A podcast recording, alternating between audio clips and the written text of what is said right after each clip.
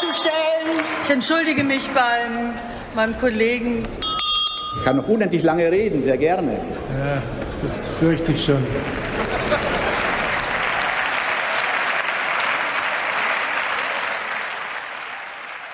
Guten Tag, herzlich willkommen zum dritten Bundestalk, dem Politikpodcast der Taz. Wir, das Taz Parlamentsbüro, reden alle zwei Wochen über Politik, über das, was uns aufgefallen ist, was wir bemerkenswert finden, was uns aufregt.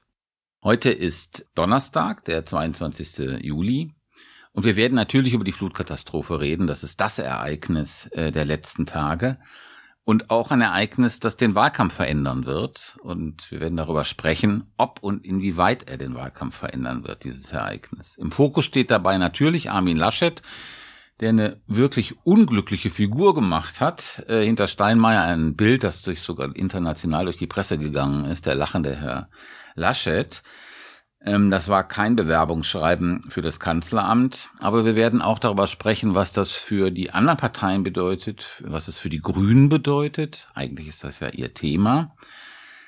Mein Name ist Stefan Reinecke, ich bin Parlamentsredakteur der Taz und dort zuständig für SPD und Linkspartei und bei mir sind meine, ist mein Kollege, meine Kollegin Jasmin und Malte. Stellt ihr euch vor?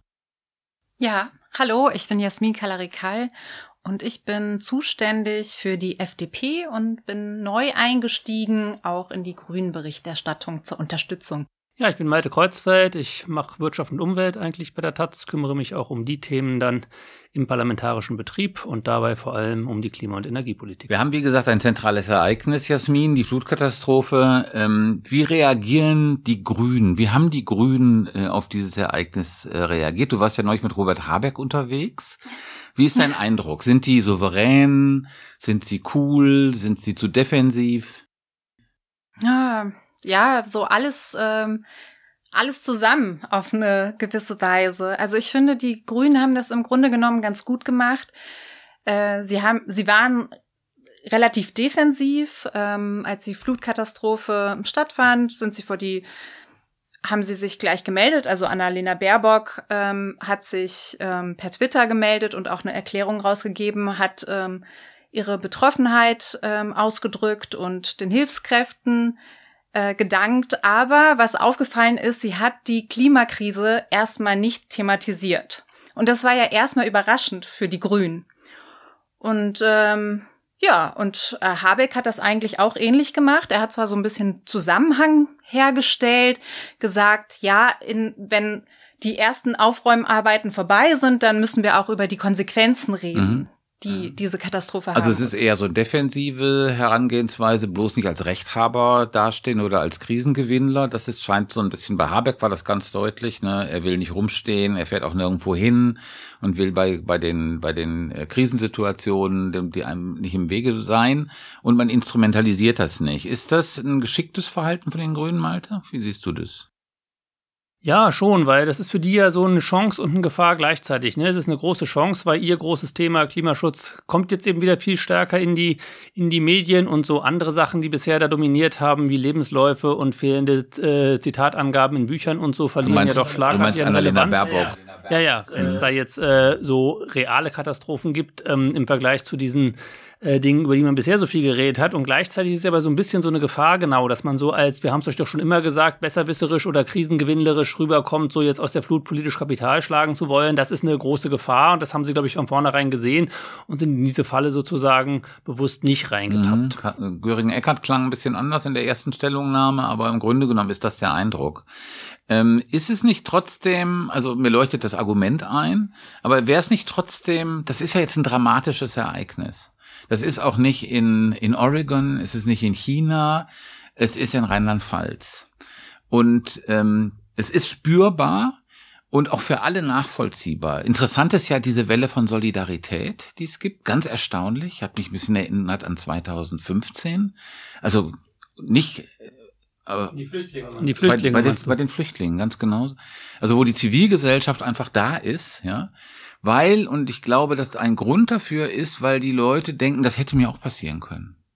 Und da ist äh, so ein, kann man sagen, gefühltes Wissen, ähm, das ist jetzt da in diesem Tal passiert, aber eigentlich kann das auch bei mir passieren. Und das, die Frage, wenn man noch mit den Grünen, wäre es nicht auch eine, auch nicht vielleicht auch richtig, auch politisch richtig, das jetzt scharf zu adressieren? Es muss jetzt eine andere Klimapolitik geben.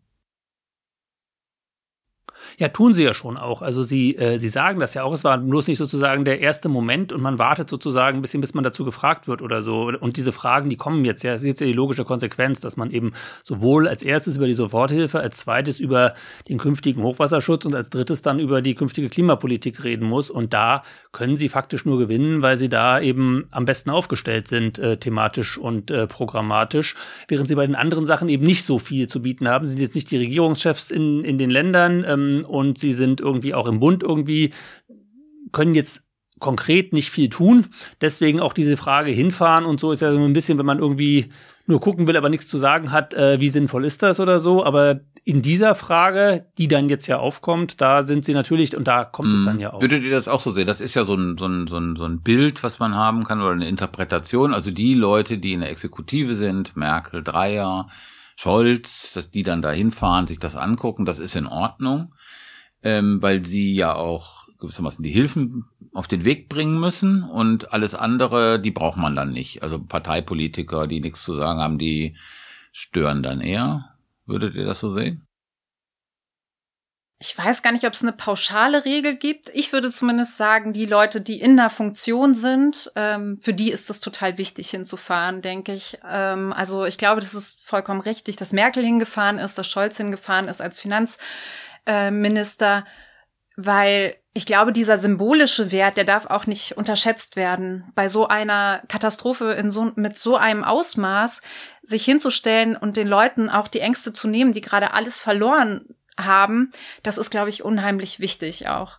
Ähm, und insgesamt ist es aber auch glaube ich, eine schwierige Situation für Politiker, weil ich glaube, es wird immer die Leute geben, die sagen, ihr redet doch nur und ihr steht hier nur und macht nichts und helft nicht. Und wenn man dann wegbleibt, dann äh, werden sie sagen, ihr kommt nicht und interessiert euch nicht für uns. Also ich glaube, es ist insgesamt immer eine sehr schwierige Frage und eine Frage von Fingerspitzengefühl. Ich würde es aber auch nicht so pauschal sagen, dass wer keine Funktion hat oder kein Amt hat, der äh, braucht da nicht hinzukommen, weil es gibt ja auch die Leute, die vielleicht in einigen Monaten ein Amt haben werden oder so und irgendwie sich sich sowas mit eigenen Augen ja. angeguckt zu haben und wie, wie so eine Zerstörung aussieht und wie groß das Ausmaß da ist oder so, finde ich durchaus nachvollziehbar, dass man das mit eigenen Augen gesehen haben will und mit den Leuten gesprochen haben will. Die Frage ist dann eben, wie, wie öffentlich macht man das und wie sehr inszeniert man das oder so. Aber, ähm, aber hinfahren und sich ein eigenes Bild machen, finde ich sowohl für Medien als auch für Politiker irgendwie eine gute Sache. Also Baerbock ist ja da ganz bewusst ohne Presse hin, ohne Medien hingefahren, was natürlich auch wieder eine mediale Geste ist. Also es gibt ja keinen jenseits der Medien und jenseits der Inszenierung. Herr Laschet hat dafür zu seinem ersten Termin nur Bild mitgenommen, also nur ganz kleines Medienprogramm, ganz exklusiv. Das habe ich nicht, nicht, akustisch nicht verstanden. Herr Laschet, hat zu seinem ersten Pressetermin dann äh, exklusiv nur Bild TV mitgenommen, kann man sagen, total zurückhaltend und sehr mhm. vorsichtig. Ja, die äh, mediale Performance von von Laschet, da kommen wir jetzt sind wir jetzt ja schon. Die war jetzt ist jetzt nicht so gut gelaufen. Ähm, ist es nur so ein Performance-Problem? Hat er irgendwie Pech gehabt? Also Steinmeier sagt man, wir reden jetzt über dieses berühmte Bild. Ähm, stand danach auch da hinten und hat auch ähm, gelacht oder gelächelt. Also hat er einfach Pech gehabt oder ist das was anderes bei Laschet? Ist das sozusagen Ausdruck, also ein ein Bild, das was anderes zusammenfasst bei ihm. Ich finde schon, das war mehr als nur ein unglücklicher Moment. Es war ja auch nicht nur dieser eine Moment. Ich fand ja, seine Auftritte waren insgesamt sehr schlecht. So, das war, fing an mit dieser ersten Stellungnahme, wo er irgendwie über die Toten fast gar nicht gesprochen hat und wenn dann nur über die in NRW. Und das ging weiter eben mit dieser unsäglichen Lachszene. Es ging dann weiter mit diesem Interview, wo er kritisch befragt worden ist und total dünnhäutig die, die Journalistin angepumpt hat und so. Also, ähm, und also dann er später kann, irgendwie er versagt in Krisen, kann man das so sagen?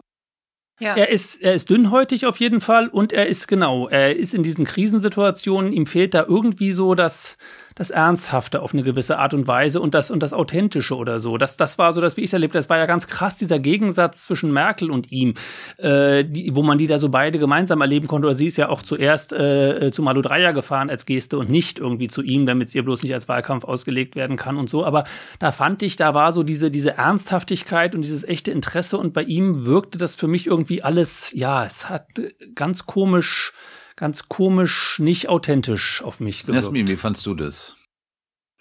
Ja, ähnlich. Also ich glaube, das eine ist, dass er auch inhaltlich, also in den Interviews, überhaupt nicht souverän ähm, daherkommt. Also ich glaube, wenn man jetzt, ich komme selber auch aus Nordrhein-Westfalen, ich finde so grundsätzlich dieses joviale, äh, das kann ja auch was Positives sein, das kann ja auch eine positive Eigenschaft sein.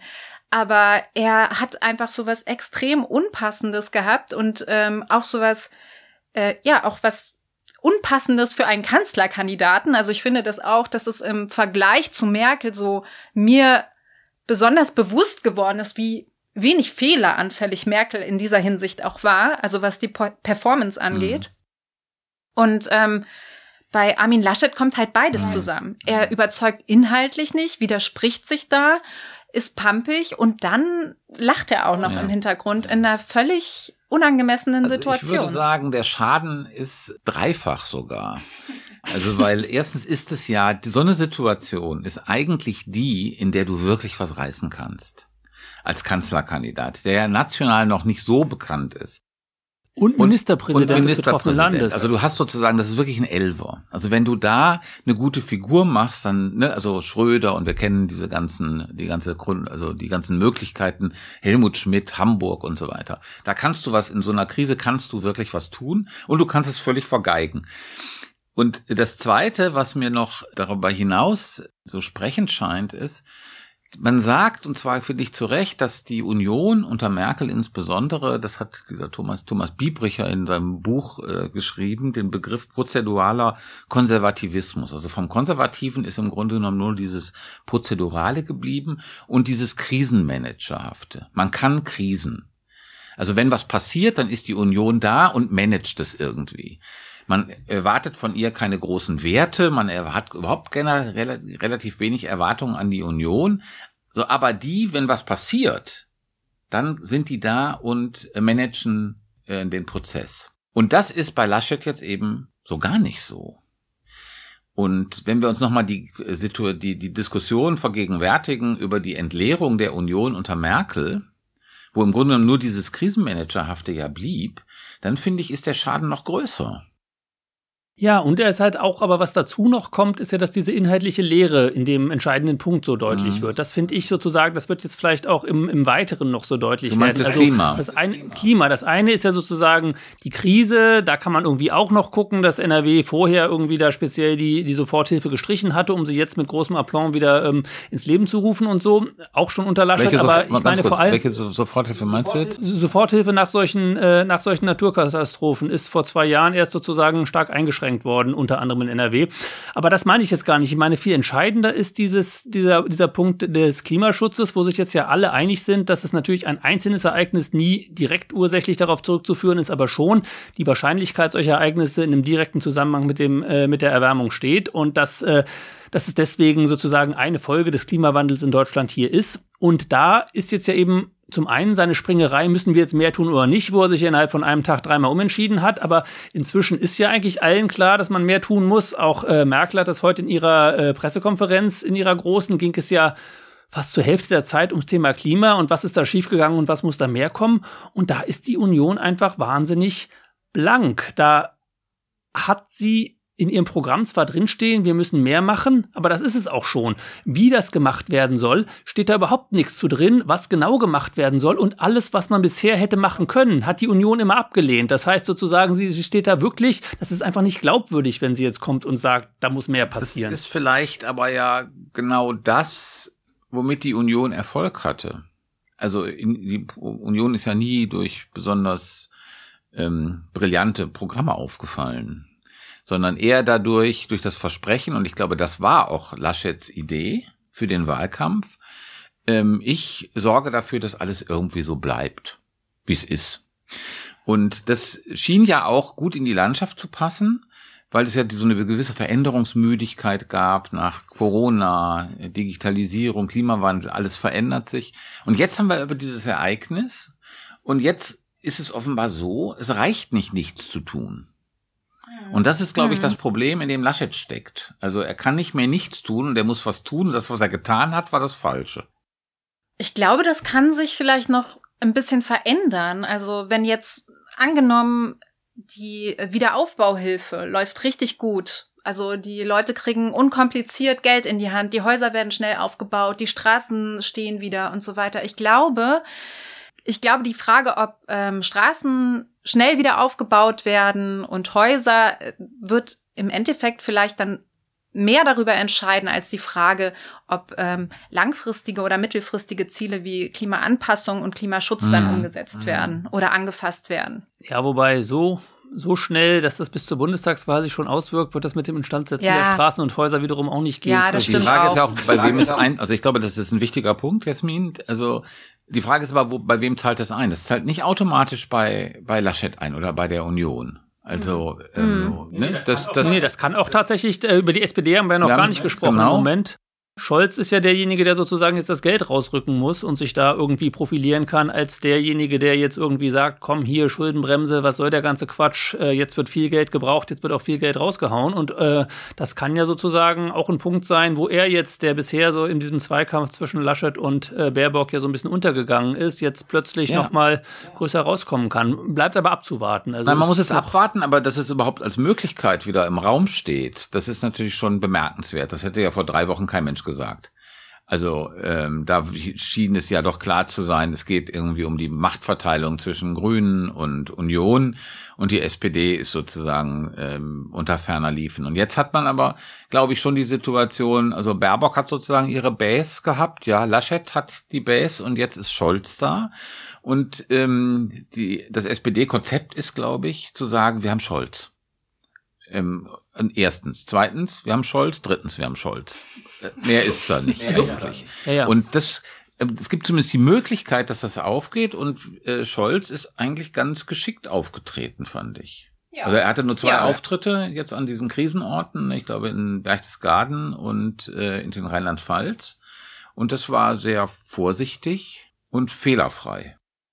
Ja, und das ist ja schon viel wert, wie man sieht, an dem anderen Kandidaten oder so. Aber ich dir widersprechen möchte, ich habe nie geglaubt, dass Scholz überhaupt keine Chance hat. Ähm, also ich habe immer schon gedacht, wenn klar ist, dass es sozusagen eine Mehrheit jenseits der Union geben könnte, dass dann die Frage sich nochmal ganz neu stellt, wollen die Leute dann lieber Baerbock oder Scholz, wenn sozusagen klar ist, es gibt eine mögliche Mehrheit für eine Ampel oder gar für Rot-Rot-Grün, dass das nochmal die, die Debatte total verschieben kann und es lange nur darum geht, wie stark wird in einer schwarz-grünen Koalition, auf die ja alles zuläuft, die, die, die äh, Grünen und die Schwarzen, aber sobald klar ist und im Moment die ersten Umfragen, die teilweise nach der Flut stattgefunden haben, zeigen das ja schon, dass es nochmal wieder viel in Bewegung zu kommen scheint, mit großer Vorsicht, weil ich glaube, die, die es jetzt gab, waren zum Teil so zur Hälfte davor, zur Hälfte danach die Befragung und so. Aber dass, dass die Grünen jetzt nochmal neu profitieren, die CDU nochmal runtergeht und bei der SPD muss man mal gucken, wie das alles so ist, das ist ja absehbar so ein bisschen als Ergebnis dieser, dieser Woche. Vielleicht kommen wir noch mal ein bisschen genauer zu der Klima, zu den klimapolitischen Vorstellungen der Parteien. Also du hast es schon angedeutet, dass bei der Union zwar irgendwie ehrenwerte Ziele drinstehen, aber so gar kein Weg. Das, was typisch für die Union ist, also möglichst wenig programmatische Festlegungen, dann kann man auch auf, nie auf was festgenagelt werden. Ähm, wie sieht's denn bei den anderen Parteien aus? Naja, die FDP setzt, wie man es von ihr erwartet, auf den Markt, auf den Emissionshandel. Und im Endeffekt bedeutet das auch, dass Benzin sehr, sehr viel teurer wird. Also das äh, wird enorme Auswirkungen haben sozusagen auf die Wirtschaft und auch für den Verbraucher. Und ich glaube, das muss den Leuten auch klar sein.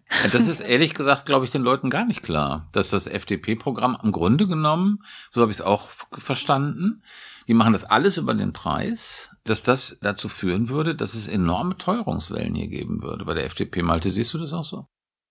Ja, davon ist auszugehen. Also das FDP-Programm ist fürs Klima wahrscheinlich nicht schlecht. Also die haben einen klaren, einen klaren Pfad Ja. und ein klares äh, Cap und äh, klare Mechanismen, wie sie das machen wollen. Aber das wird halt tatsächlich heißen, es wird sehr teuer und ähm, das schon sehr kurzfristig und deswegen ist es lustig, dass sich alle so aufgeregt haben, dass es bei den Grünen das Benzin irgendwie drei Jahre früher ein Cent teurer, äh, 15 Cent teurer wird, als es bei der Union im Moment geplant ist. Also wenn es nach dem FDP-Konzept ginge, würde das alles sehr viel teurer in, in, in noch sehr viel kürzerer Zeit und dass die FDP dann gleichzeitig irgendwie schreit, wir brauchen jetzt aber eine Benzinpreisbremse, das ist dann so der Gipfel, wo ich irgendwie immer denke, wie, man muss sich doch irgendwie auch, was man selber so vorschlägt, auf irgendeine Art und Weise ernst nehmen. Und das fehlt mir mhm. da irgendwie genauso wie dann, also, dass man einerseits sagt, alles über den Markt regeln, aber dabei darf bitte für niemanden was teurer werden. Das ist schon irgendwie, mhm. ähm, ja, das ist schon eine starke Nummer. Das ist ein bisschen, aber das ist ja bei der Union so ähnlich. Die hat auch irgendwie dieses komische allen Wohl und keinem mhm. Wehe und alles soll, äh, wir müssen alles radikal umstellen, aber für niemanden soll sich dadurch irgendwie aber was ändern. Haben, und ja, das ist. Aber wir haben ja gesehen bei dieser äh, Äußerung von Annalena Baerbock, äh, die gesagt hat, äh, 16 Cent war das dann mit dem mit dem Spritpreis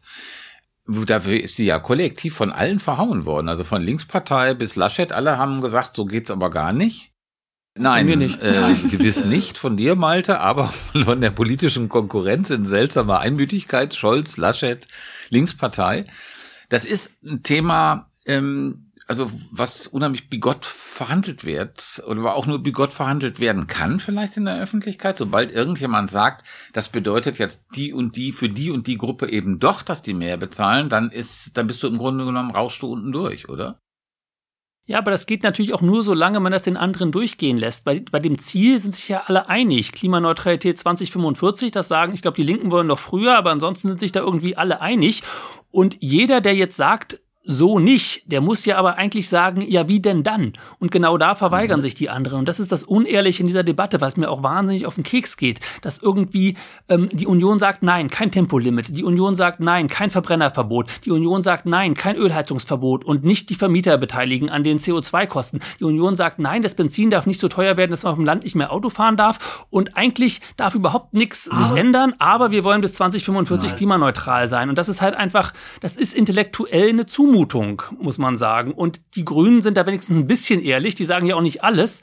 Aber die Grünen sagen halt als einzige, wie sie es machen wollen, und dafür werden sie verhauen. Das ist schon. Wie siehst du das, Jasmin? Die Grünen sind die einzige Partei, die ökologisch ehrlich ist. Stimmt das? Kann man das so sagen?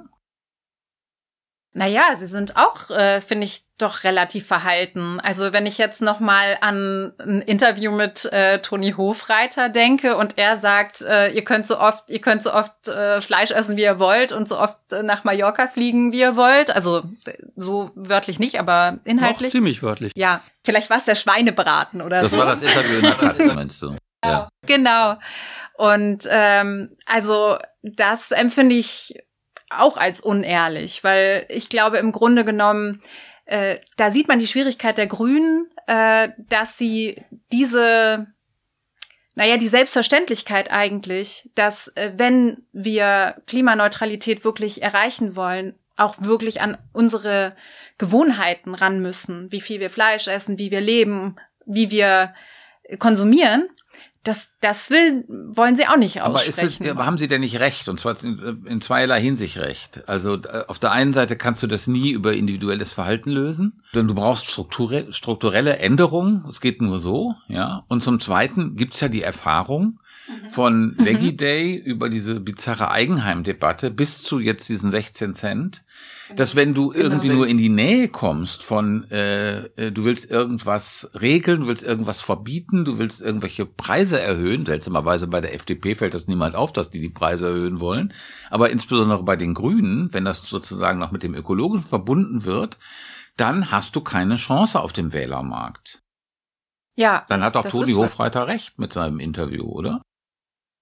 Er hat vielleicht recht, wenn man es strategisch sieht, aber er hat nicht recht, wenn man es inhaltlich sieht, weil es kann nicht jeder so viel fliegen und so viel Fleisch essen, wie er will, wenn wir die Ziele erreichen wollen, weil insgesamt muss es runtergehen. Natürlich, wer, wer sich beliebig viel leisten kann, es wird dann einfach sehr viel teurer sein oder es äh, muss irgendwie anders geregelt werden, aber auf jeden Fall die Vorstellung, dass, dass sich für niemanden irgendwas ändert und wir das alles mit neuer Technologie lösen und wir schon in wenigen Jahren so viel synthetische Kraftstoffe haben, dass wir weiterhin fliegen können, wie wir wollen, das ist halt einfach unrealistisch. Ne? Und auch die Vorstellung, dass man Massentierhaltung so hinkriegt, dass es klimaneutral ist äh, und wir die gleichen Mengen Fleisch für alle, nicht nur für uns, sondern am besten für den ganzen Rest der Welt auch noch produzieren können, das ist einfach unrealistisch. Das muss man schon so sagen. Und dass die Grünen das dann trotzdem so sagen müssen, weil sie Angst haben, dass sie uns nicht gewählt werden müssen, zeigt halt nur, wie ist ein bisschen mehr. Debatte läuft. Ist ein bisschen mehr als sozusagen über, taktische Überlegung in der Grünen Parteizentrale, glaube ich.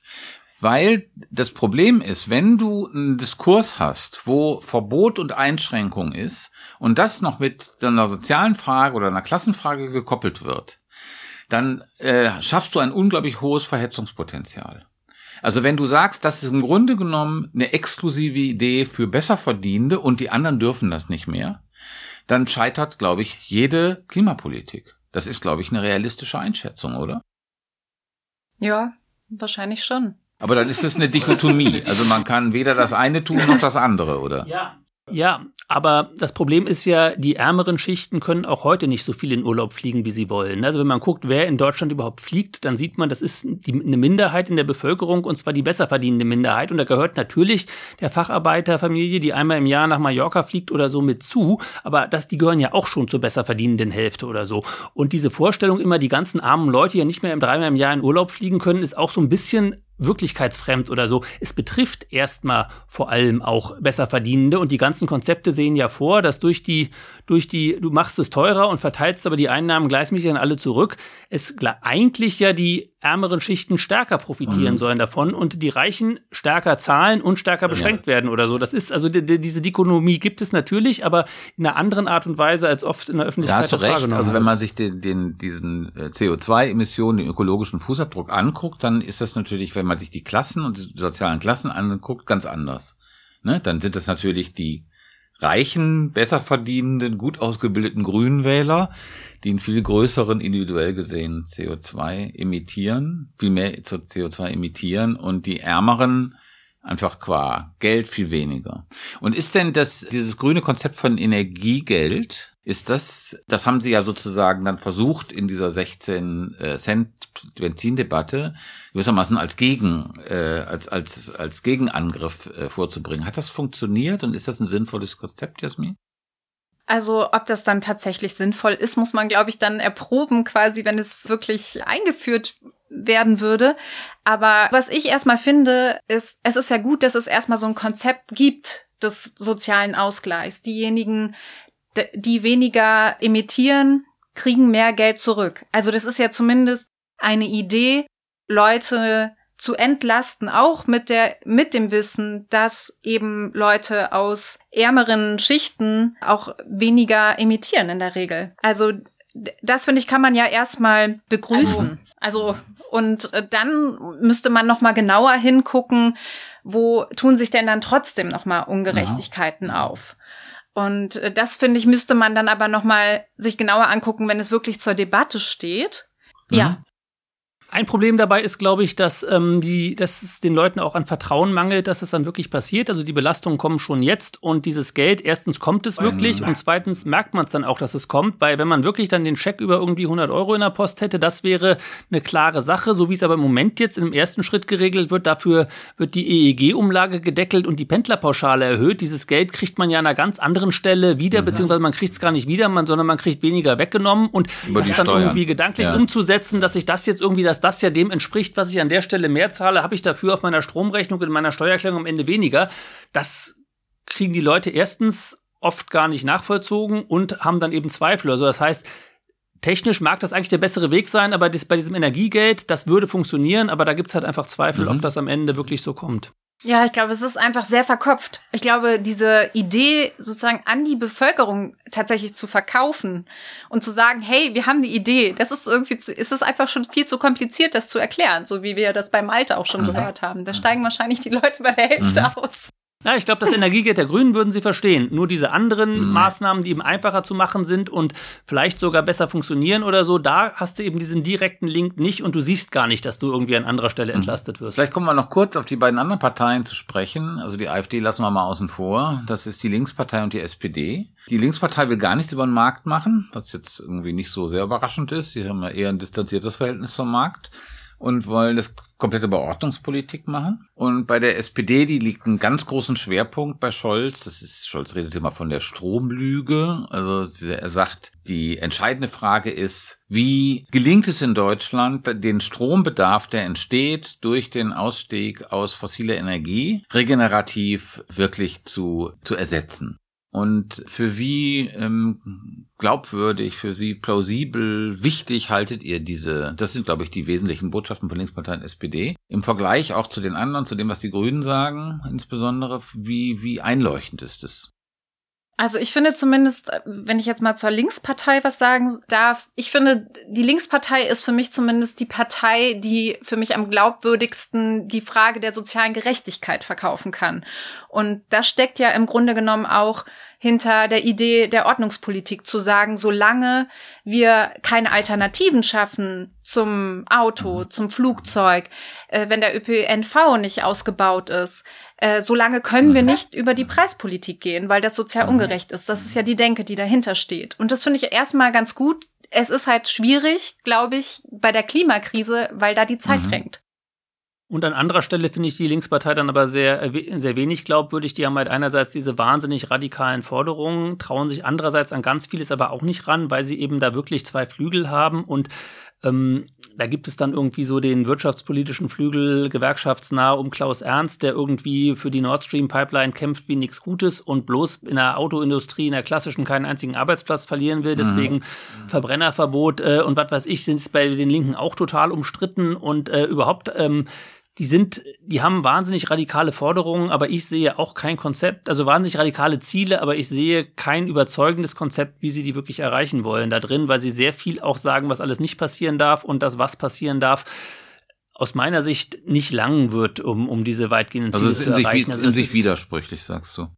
Ja. ja. Und wie seht ihr das bei der SPD? Also die SPD setzt ja ganz stark, kommt bis jetzt noch nicht so richtig durch. Das kann sich aber, glaube ich, vielleicht noch ändern, wenn wir wirklich einen Klimawahlkampf bekommen, dass diese SPD-Position, die Scholz wirklich wie so eine, wie so ein Mantra runterbetet, ähm, dass sie doch noch äh, mehr Aufmerksamkeit erfährt. Also zu sagen, das Haupt, die Hauptfrage, sagt die SPD, ist, einen aktiven Staat zu haben, der zusammen mit Privatwirtschaft jetzt diese, diese große Transformation, die größte Transformation seit der ersten industriellen Revolution jetzt bewerkstelligt. Ist das sozusagen ein Narrativ, was, was die Leute faszinieren kann?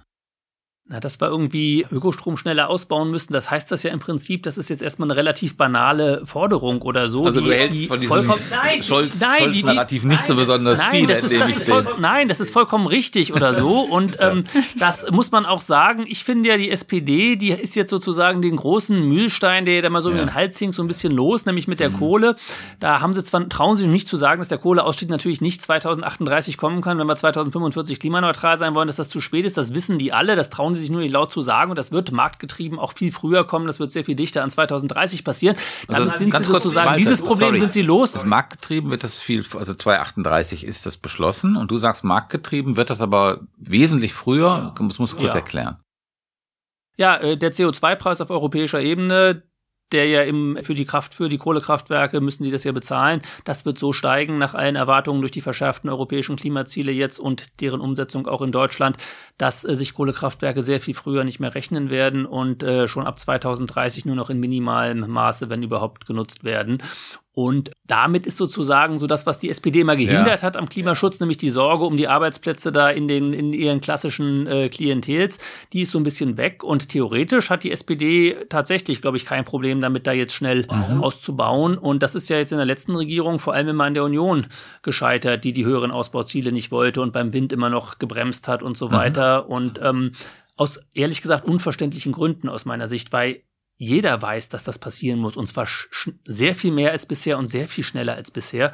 Und ähm, das zu blockieren, ist, ist so dieser eine Punkt, wo diese Unglaubwürdigkeit dieser CDU beim Wir müssen mehr für den Klimaschutz tun, so richtig offen auf dem Tisch mhm. liegt. Vielleicht gehen wir noch mal ein Stück zurück zum Wahlkampf. Wir hatten neulich einen Kommentar in der Taz von Manfred Kriener, der schrieb, also das ist im Grunde genommen so ein bisschen das, was Fukushima für die Atomenergie war oder was Seveso war für, für äh, Chemieindustrie, das war jetzt quasi dieses Erftstadt. Also das ist sozusagen der Klimawandel, jeder weiß es.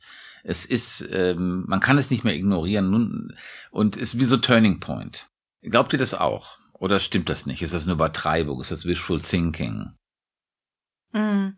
Also ich glaube da nicht so dran, tatsächlich, glaube ich. Also die, die Frage ist für mich, die ich mir ernsthaft stelle, ich habe keine Antwort darauf, wird es wirklich so sein, dass die Leute diese Flutkatastrophe mit der Klimakrise zusammendenken? Also irgendwo, natürlich würde ich sagen, das Zeitfenster für das, Bewu also das Bewusstsein der Klimakrise, das war nie größer als jetzt. Das würde ich schon auch sagen.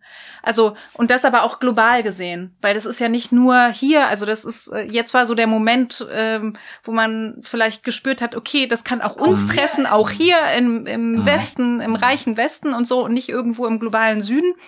Aber wir hatten ja auch kurz davor diese Hitzewelle in Kanada und in Teilen der USA. Ich glaube, all diese Bilder, die haben sich schon so eingeprägt und die ähm, verändern mhm. auch das gesellschaftliche Klima.